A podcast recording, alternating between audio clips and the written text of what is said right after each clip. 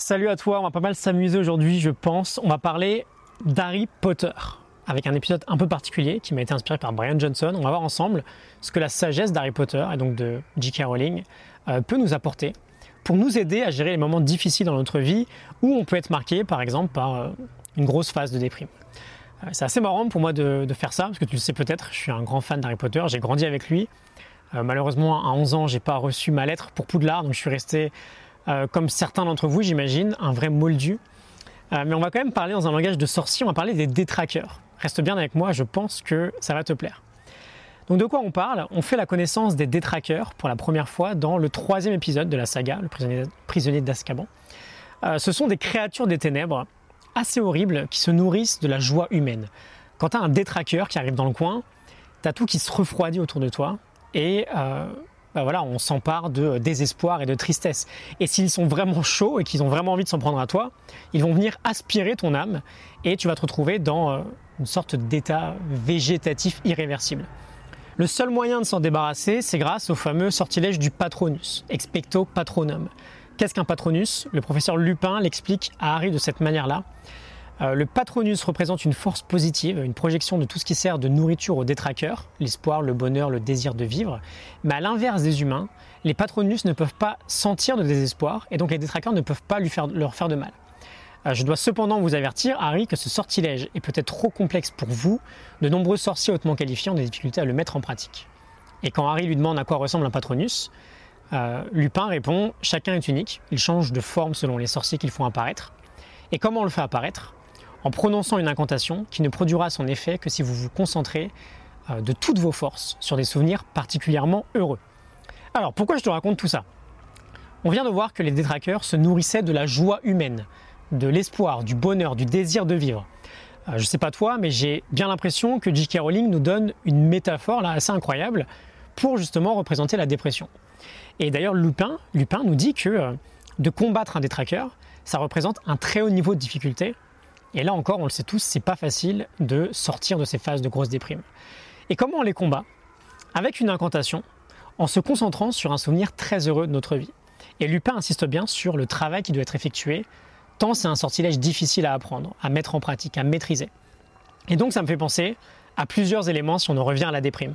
Premièrement, on veut réaliser qu'on a du boulot devant nous si on est déjà dans un état pas terrible. On en revient à Christine Neff et son travail sur l'autocompassion. On veut à la fois exprimer de la bienveillance envers nous-mêmes, mais on veut également avoir conscience de notre état et du travail qu'on doit effectuer. Ensuite, on veut renforcer nos fondamentaux. Bien bouger, bien manger, bien dormir. Je te l'avais dit, je mets ma main à couper, que si tu vas pas très bien aujourd'hui, tu as un de ces trois éléments qui n'est pas à son top. Ça demande du travail. Et enfin, on en parlait hier, on veut faire notre vaisselle. On veut avancer petit à petit vers une guérison et pour ça, on doit faire le sale boulot. La vaisselle, c'est une métaphore. Hein. On veut se demander qu'est-ce qui doit être fait dès maintenant pour qu'on avance? Et on veut le faire le plus vite possible. On pense que ce sont les émotions, je t'en ai parlé hier, hein, qui précèdent le comportement. J'ai envie, donc je le fais. J'ai pas envie, donc je le fais pas.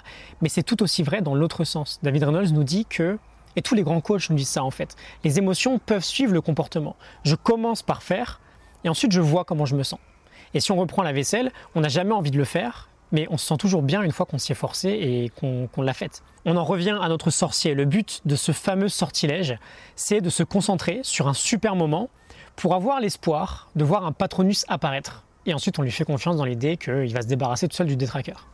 Et là aussi, on a un aspect clé pour mieux gérer la déprime ou la dépression. On veut être persuadé à 100% que notre futur sera meilleur. On veut regagner un niveau d'espoir très élevé.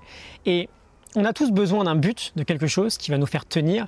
Et de la même manière que les patronus sont tous différents pour chaque sorcier, on doit tous nous aussi trouver le truc qui va faire qu'on va avoir confiance en l'avenir, qu'on va avoir confiance dans l'idée que si on avance d'un petit pourcentage chaque jour, bah, quand tous ces progrès vont se cumuler, tout ira bien mieux dans notre quotidien. Euh, un dernier point, est-ce que tu te souviens ce que donne Lupin à Harry pour guérir des malaises causés par le détraqueur? Il lui donne un morceau de chocolat. Mais il précise que l'effet est passager. Et là aussi, la science est d'accord avec ça. Un peu de chocolat, ça booste notre morale. Il faut juste penser à en consommer sans trop de sucre. Donc un bon euh, chocolat très noir de préférence. Et si c'est trop amer pour toi, essaye d'éduquer un peu ton palais. On est habitué au sucre, mais très vite, on peut apprécier un peu plus euh, l'amertume du chocolat, avec un peu d'effort. si jamais tu as des détraqueurs autour de toi en ce moment, euh, que tout te semble vide, très froid, sans aucun goût et que c'est pas évident de sortir de ton lit chaque matin, Je sais très bien ce que c'est. J'ai fait un épisode où je te donne 10 idées pour remonter la pente. C'est un épisode qui peut également t'amener vers un cours que j'ai créé pour t'aider à t'en sortir. Il y a des conditions spéciales pour accéder à ce cours jusqu'à ce soir minuit. Donc dépêche-toi d'aller voir ça si jamais ça t'intéresse. Euh, j'espère que ça t'a inspiré. N'hésite pas à partager à quelqu'un à qui ça pourra parler. Euh, je vais essayer à l'avenir de euh, refaire différentes analogies avec cet univers. J.K. Rowling, honnêtement, elle est très forte pour ça. Ça va d'ailleurs être assez cohérent avec toutes les sorties des animaux fantastiques. voilà, c'est plutôt sympa. Je te retrouve dans l'épisode en question. Je t'ai mis le lien en description. si jamais ça te dit. Et sinon, je te retrouve demain pour un nouvel épisode. Salut